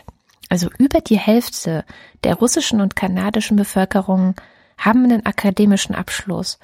Ich erinnere mich auch noch, dass Finnland, ich glaube, die stehen jetzt hier nicht mit dabei, aber Finnland lag irgendwie schon bei 60 Prozent oder, oder hatte 60 Prozent als Ziel. Ich weiß es nicht mehr genau, weil sie gesagt haben, wir wollen so viele Akademikerinnen und Akademiker wie möglich. Das muss eigentlich was sein, was selbstverständlich ist in dieser Gesellschaft. Egal, was du hinterher machst, aber es ist was, was zu so einer Grundausstattung gehören soll, die die Menschen haben sollen, um ähm, gut teilhaben zu können in der Gesellschaft, um einfach so einen Werkzeugkasten zu haben, so einen wissenschaftlichen Werkzeugkasten für ihren Alltag, für ihren Job, für, für ihr ganzes Leben, wie du ja auch von dem ähm, Alain de Botton schon berichtet hast, dass das einfach was ist, was man, ja, was einen Anwendungsbereich auch hat, was total sinnvoll ist. Ja, genau. Und da sind die Finnen tatsächlich so, dass sie sagen, ja, ja, also wir wollen möglichst viele, also eigentlich sollen am liebsten alle unsere Schüler Abitur haben was in Deutschland unvorstellbar ist. Also in Deutschland hast du ja so einen Habitus, dass gesagt wird, ja, aber wenn jetzt alle Abitur machen, dann ist das Abitur ja gar nichts mehr wert. Ja, und wir sollen dann auch noch unsere Brötchen backen. Und die haben so. alle viel zu gute Noten hier überhaupt. Ja, ne, das ist ja, ja echt ja, eine ja. Diskussion, die du in Deutschland hast, dass die Leute sagen, die Noten sind zu gut. Das kann ja gar mhm. nicht sein. Ja, aber das stimmt ja auch. Das ist ja auch noch ein Punkt, oder? Ich weiß es nicht. Ich bin. Also mich frustriert das ungemein. Ich habe während meines Studiums in der Evaluationsgruppe meines Professors mitgearbeitet. Hochschulevaluation. Es ging darum, die Qualität von Lehre zu erforschen, zu schauen, wo Probleme sind und wie man diese beheben kann und vor allem, wie man Instrumente äh, schafft zum Messen der Qualität von Hochschullehre. Und äh, ich kann mich jetzt nicht mehr so genau daran erinnern, was wir da herausgefunden haben, aber ich weiß noch, dass es tatsächlich problematisiert worden ist, dass sämtliche Fragen nach der Qualität von Hochschullehre nicht ehrlich beantwortet werden. Selbst Schüler, die, also Schüler, Studenten, die nicht zu befürchten haben, dass ihre Antworten irgendwie, dass das dem, dem äh, Lehrenden zurückgemeldet wird. Also die sind ja anonym, ja, die Antworten. Die trauen sich nicht, einen schlechten Lehrer schlecht zu bewerten. Und das ist, glaube ich, so ein gesam gesamtgesellschaftlicher Trend, den wir beobachten. Wir leben in einer Gesellschaft, wo es enorm wichtig ist, gute Bewertungen zu bekommen im Internet oder so. Und ich habe das selber an mir gemerkt, wenn ich wieder mal ein Airbnb bewerten soll. Selbst wenn es da drin gestunken hat, selbst wenn das wirklich große Probleme hatte, ich gebe immer fünf Sterne. Das ist mir irgendwann mal aufgefallen, ja. Und ich habe mich gefragt, warum ist das so? weil ich mir einfach denke, ach nein, ich kann doch dieser Person jetzt nicht schaden. Ich weiß doch ganz genau, wie groß die Bedeutung von diesen Sternenbewertungen ist und dass ich ihrem Geschäft einfach schade, wenn, wenn ich mit meinem drei Sternen ihre Gesamtwertung runterdrücke. Das geht so nicht, ja. Und ich find's total schlimm, wenn man sich nicht mehr traut, eine ehrliche Bewertung abzugeben und wirklich Kritik zu äußern und etwas wirklich als negativ zu benennen. Und ich finde es schlimm, wenn man das sich nicht traut bei einem Professor und auch umgekehrt. Wenn, der, wenn die Professoren sich nicht trauen, eine angemessene Note für schlechte Leistungen zu geben, weil sie Angst haben, dass sie dann von den Eltern zur Ordnung gerufen werden, ja, und dass, dass dann eine bessere Note eingeklagt wird. Wir leben einfach in einer Gesellschaft, wo einfach die Bestnote ähm, erwünscht ist. Das stimmt. Alles darunter ist irgendwie minderwertig. Aber das kommt natürlich auch daher, dass diese Note so viel Bedeutung bekommt. Ja, ne? genau. Also sie ist ja nicht mehr dazu da, eine Rückmeldung zu geben, wo jemand steht. Was ja der ursprüngliche Sinn davon gewesen wäre, so ist gewesen es, ja. ist, dass du weißt, ah, okay, ich bin jetzt noch nicht so gut in Rechtschreibung. Also das ist jetzt zwar eher Schule, aber okay. Ich sehe das halt auch bei meinen Kindern. Also wir streiten ganz lange darüber, wie lange überhaupt Noten vergeben werden sollen, weil der sofortige Effekt von Noten ist, dass nicht mehr geguckt wird, wo steht das Kind, wo steht der Mensch, wie viel hat er gelernt, was, was kann er noch nicht so gut, was kann er so gut. Das hatten wir jetzt Gott sei Dank die ersten vier Jahre bei meinem Sohn, waren komplett notenfrei und wir hatten dafür zwei Seiten langes Zeugnis, wo einfach genau für jedes Fach drin stand, was, was kann er, was kann er nicht, was muss er, wo muss er sich nochmal Mühe geben und so. Was für mich als Elternteil viel wertvoller ist als eine Eins, eine Zwei, eine Drei. Ja, natürlich. Ähm, und was jetzt passiert, ist natürlich, jetzt kommen die Noten und die bedeuten aber sofort etwas, weil sie jetzt schon oder bald schon damit mitentscheiden, darüber mitentscheiden, auf was für eine Schule wird das Kind denn nach der Grundschule gehen? Wird das ein Gymnasium? Welches Gymnasium wird es? Also hier in Berlin haben die Gymnasien ein NC, ein Numerus Clausus eingeführt, weil sie anders nicht mehr entscheiden können, welche Kinder äh, rankommen und welche nicht. Ja, das ist doch Hammer. Und wie fühlst du dich dann als Lehrer einer Grundschule, wenn du die Verantwortung hast mit, mit deiner Notengebung für die Zukunft des Kindes? Es ist unmöglich. Es ist wirklich eine unmögliche Aufgabe. Und genauso ist es aber dann, das setzt sich ja fort. Also es setzt sich meiner Meinung nach genauso in der Uni fort, dass alle sagen, wenn du nicht eine 1, vor deinem Studienabschluss stehen hast, ist er eigentlich schlecht. Sind eigentlich deine Berufschancen schlecht? Erst recht deine, also Chancen in der Wissenschaft hast du gar keine, wenn da nicht irgendwie 1, davor steht. Das heißt, der Druck ist einfach enorm groß, sich da irgendwie, also einerseits auf die Studenten und Studentinnen, sich da irgendwie durchzumogeln, andererseits natürlich dann auch auf die Professorinnen und Professoren, die rechtfertigen müssen und legitimieren müssen, wenn sie mal eine schlechtere Note vergeben. Und am Ende sind alle gleichzeitig Verlierer dieses ganzen Systems, weil es eine Entwertung gibt. Also weil auf einmal alle Absolventen der Sozialwissenschaften, es sei denn so ein ganz winzig kleiner Anteil, eine 1, im Abschluss hat. Ja. Ist ein Dilemma. Ich weiß auch nicht, wie man damit umgeht, aber das ist vielleicht auch nochmal was, ein guter Grund, jetzt einen Blick in die Zukunft zu werfen, was, was vielleicht Studieren in Zukunft heißen könnte, so jetzt aus unserer anekdotisch evidenten Erfahrung heraus. Aber das wäre tatsächlich ein erster Punkt, den ich machen würde, dass man mehr guckt. Ja, ich weiß auch nicht. Also erstmal würde ich es natürlich wieder entzerren. Ja, ich würde ganz viel mehr Freiraum einräumen für Studentinnen und Studenten, wo sie sich reinfuchsen, welche Bereiche sie auswählen. Und die ersten zwei Jahre, wie damals mit bis zum Vordiplom bei Biologie gerne auch gucken, nicht so viele Klausuren und, und äh, Prüfungen reinzuhauen, weil das einfach super viel Stress verursacht und dazu führt, dass du gar nicht mehr die Ruhe hast, über die Dinge, die du gelernt hast, nachzudenken, ähm, die sacken zu lassen, vielleicht auch eigenmotiviert, also eine Eigenmotivation gibt es ja fast gar nicht mehr, dass du eigenmotiviert irgendwo weiter recherchierst und guckst, ah, Mhm. Was, was ergibt sich denn dann daraus oder so.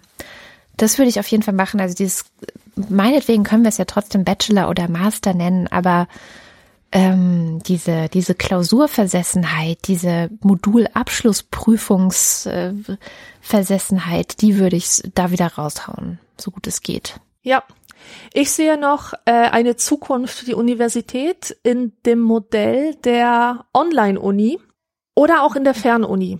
Mit beidem habe ich Erfahrung gesammelt. Da ich ja immer noch einen starken Studierdrang habe, hatte ich mich vor zwei Jahren ungefähr an der Fernuni Hagen eingeschrieben für Kulturwissenschaften. Und ich wollte einfach mal schauen, wie das so ist, wenn man nicht mit Menschen zusammen studieren muss, sondern wirklich alles für sich selbst erarbeiten muss. Ich habe mir das so wunderschön vorgestellt wie, wie mein Abi online damals. Und ich habe das also ein Semester lang tatsächlich durchgezogen. Und ich muss sagen, ich war absolut begeistert. Das ist für einen Menschen, der sich Wissen lieber alleine aneignet als in Diskussion mit anderen. Also ich weiß nicht, wie, wie das bei dir ist, aber ich kann aus so einer Debattiersituation, so einer Seminarsituation sehr wenig mitnehmen, weil ich auf so vielen Kanälen gleichzeitig empfange. Ich es kann sein, dass ich mich auf die komische Kratzwolle eines Pullovers, eines, eines Kommilitonen konzentriere und dann gar nicht mehr mitkriege, was der sagt. Ja, deswegen ist es für mich wirklich besser, am Text zu arbeiten. Da kann ich mich konzentrieren auf das Wesentliche. Und an der Fernuni lief das so. Man bekam Studienmaterialien zugeschickt, ohne Ende Reader mit Texten, mit verschiedenen Quellentexten. Also das war damals so ähm, Geschichte, was ich gemacht habe. Und als das Semester dann losging, gab es ein Online-Forum und in diesem Online-Forum war eine äh, wissenschaftliche Mitarbeiterin und die hat sich um die Studenten gekümmert. Die hat denen Aufgaben gegeben, schriftliche Aufgaben und die musste man dort als Dokument einstellen. Und jetzt kommt's, die hat alles bewertet. Also die hat sich jeden einzelnen kleinen Aufsatz durchgelesen und den so fantastisch kommentiert. Ah, cool ich schwöre dir, ich habe in meinem Leben nicht so viel gelernt wie, wie in diesen paar Wochen, die ich das mitgemacht habe. Mhm. Das war einfach wunderschön. Die konnte dir, die hat dir genau gesagt, wo die Fehler sind, was du vermeiden solltest, was das Problem mit deiner Argumentation ist, wo du etwas gut ausgedrückt hast, wo es weitergeht, ja. Und ich habe wirklich enorm viel gelernt. Und eine, eine ganz andere Sache sind auch diese Online-Universitäten. Es gibt so zwei Sachen, die ich regelmäßig nutze. Eine Sache, die habe ich eigentlich schon zu Studienzeiten genutzt. Das kennen wahrscheinlich aber ganz wenige Leute nur. Ich habe noch nie gehört, dass es jemand kennt.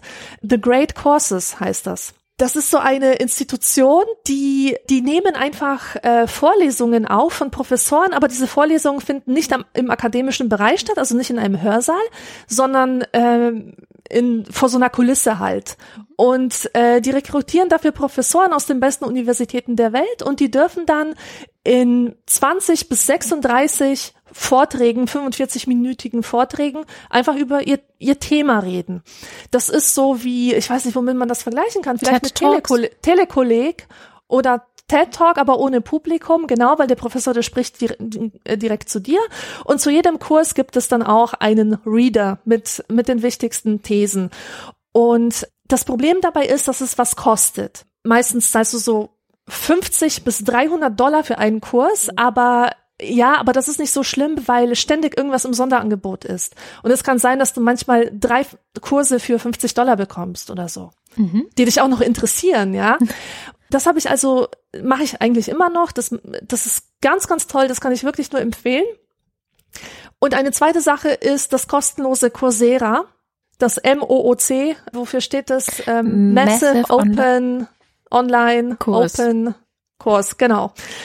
Und das kommt mir allerdings vor wie so ein Schnupperangebot. Mhm. Denn die, denn die ähm, Leute, die das anbieten, deren Videos sind meistens kurz, dauern fünf bis zehn Minuten. Es ist alles irgendwie so sehr nett gemacht, so dass man sich das so fastfood-mäßig reinziehen kann. Aber vielleicht ist das genau das Richtige für Schulabsolventen, für frische Abiturienten, mal reinzuschnuppern in die einzelnen Disziplinen und sich mal anzuschauen, was gibt's denn eigentlich so, ja? Was machen die Leute so? Was, womit beschäftigen die sich? Was sind denn so die Themen dieses oder jenen Fachs? Könnte ich auf jeden Fall empfehlen. Was mir aber dabei wirklich gefehlt hat, war, dass ich nicht durch diese Beschäftigung mit, diesen, mit dieser Art von Vorlesung habe ich nicht das Selbstbild gehabt als Studentin. Und das ist ziemlich wichtig für die Studiermotivation.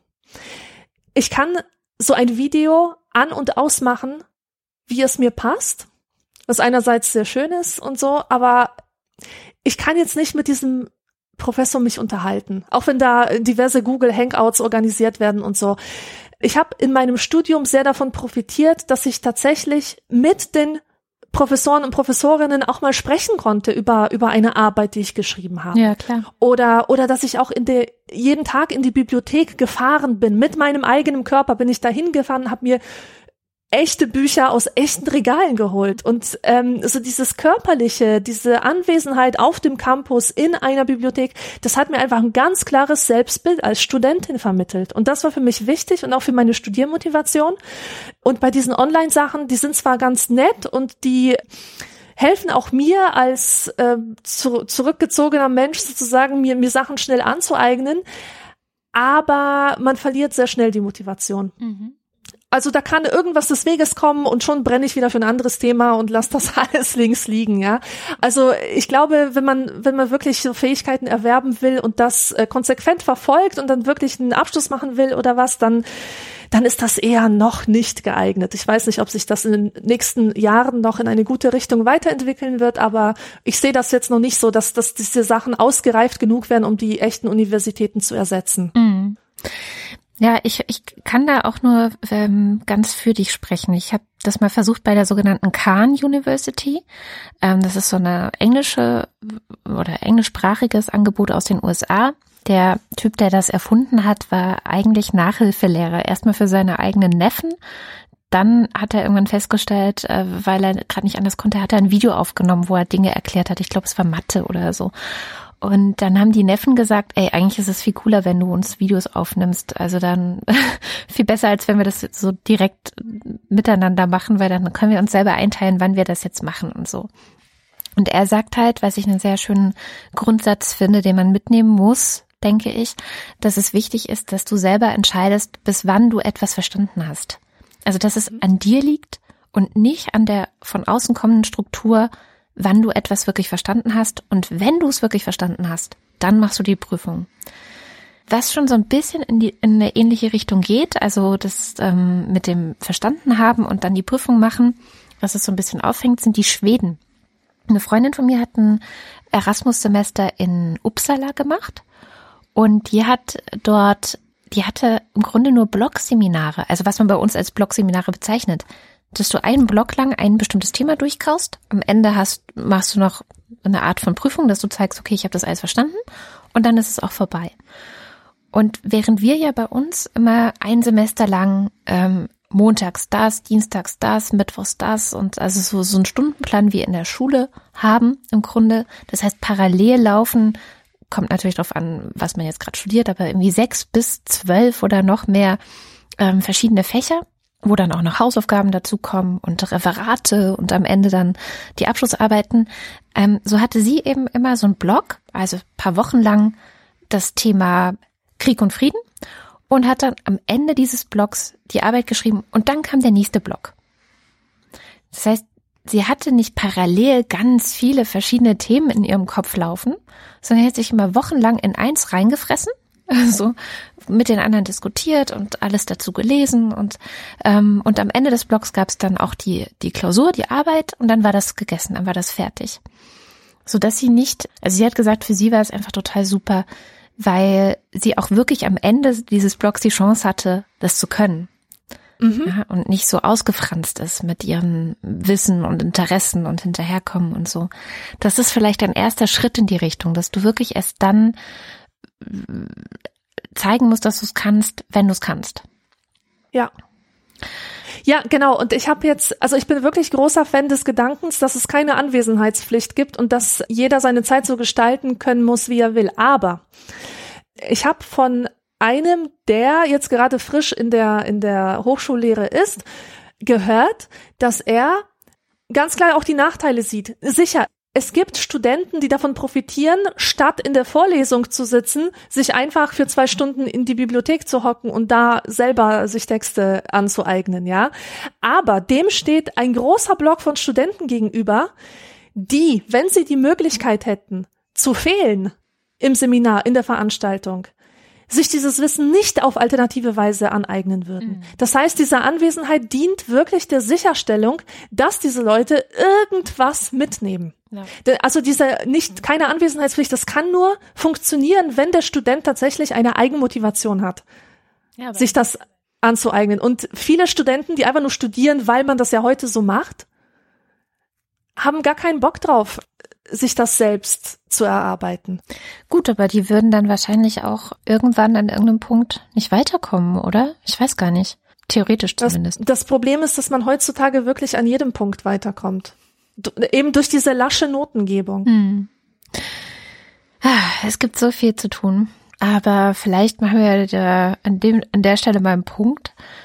Ich bin froh, dass ich studiert habe ich weiß auch noch, als ich angefangen habe, in die Geisteswissenschaften einzusteigen, das war 2006, sich für mich auch so eine Welt eröffnet hat, die ich ganz großartig fand, die mir ganz viel Spaß gemacht hat und die ich nicht missen möchte. Ich habe aber damals auch das Problem gehabt, zum, meine Eltern haben beide nicht studiert, äh, was zum Teil daran lag, dass sie eben in der DDR waren und man dort nur studieren durfte, wenn bestimmte Bedingungen erfüllt waren. Und da eine Brücke auch zu schlagen zu meinen Eltern, das ist mir manchmal ein bisschen schwer gefallen. Ich habe Gott sei Dank mhm. sehr belesene Eltern, also mit sehr viel Büchern in äh, sehr vielen Metern Bücherregal, was das Ganze erleichtert. Aber so dieses ganze, was bedeutet Studieren, was ist Wissenschaft, was ist Wissenschaftstheorie und so. Ich weiß noch, dass ich meinen Eltern damals ähm, das Buch Wer bin ich und wenn ja, wie viele von Richard David Brecht geschenkt habe, weil ich das Gefühl hatte, dass er das so ganz gut vermitteln kann, was bedeutet Philosophie zum Beispiel. Also welche Alltagsfragen hat letztendlich auch die Philosophie? Warum ist sie existent und wo kann sie vielleicht helfen? Aber sonst, ja, ich glaube, dass es noch so eine große Herausforderung ist, gerade wenn wir so wenig Akademiker in Deutschland haben, diese Brücke zu schaffen zwischen den nicht akademischen Eltern und den, ja, vielleicht mal akademischen Kindern, sowohl eine Unterstützungs- als auch eine Verständnisbrücke. Ja, da gebe ich dir absolut recht und ich möchte zum Abschluss hier noch zwei Tipps geben für Leute, die sich für dieses Thema interessieren. Was passiert eigentlich mit einem selbst, wenn man aus einem bildungsfernen Elternhaus kommt und dann mit seiner neuen Bildung sozusagen wieder mit seinen Eltern kommunizieren möchte? Welche Schwierigkeiten gibt das? Was für eine paradoxe Situation ist das? So diese, dieser gespaltene Habitus, das sind, das sind wirklich Erfahrungen, von denen erzählen alle, die in dieser Situation waren. Und mein erster Tipp, das sind die Lebenserinnerungen des französischen Philosophen Didier Eribon. Die sind in Deutschland erschienen unter dem Titel Rückkehr nach Reims. Und da beschreibt er ein Arbeiterkind, wie er wirklich sein ganzes Leben lang bemüht war, diese Zugehörigkeit zur Arbeiterklasse zu unterdrücken, zu verneinen und wie er eben eines Tages zurückkehrt in seine Heimat zu seinen Eltern und dort konfrontiert wird mit allerlei seltsamen Gefühlen und mit der Tatsache, dass, dass er einfach nicht mehr die Sprache spricht. Hier ein kleines Zitat. Beim Mittagessen mit der Großmutter überkam mich ein schwer zu beschreibendes Schamgefühl gegenüber Verhaltens- und Sprechweisen, die sich von denjenigen meines neuen Umgangsmilieus massiv unterschieden und gegenüber Sorgen und Nöten, die von den meinen himmelweit entfernt waren. Ich musste meine Sprache und meine Ausdrucksweise permanent überwachen. Du sprichst wie gedruckt, haben sie in meiner Familie oft gesagt, um sich über meine neuen Manieren lustig zu machen. Im Umgang mit Leuten, deren Sprache ich verlernt habe, bin ich bis heute extrem darauf bedacht, lange oder für sie ungewöhnliche Satzkonstruktionen zu vermeiden. Ich glaube, das ist etwas, womit äh, wirklich jeder sich identifizieren kann, der diese Situation selbst erlebt hat. Und mein zweiter Tipp ist äh, der Romanzyklus von Ulla Hahn. Ulla Hahn ist eine deutsche Lyrikerin und sie hat in den letzten 20 Jahren einen Romanzyklus über ihr eigenes Leben veröffentlicht. Also es ist eine fiktive Autobiografie, aber es wird schnell klar, dass es eigentlich ihre eigene Biografie ist.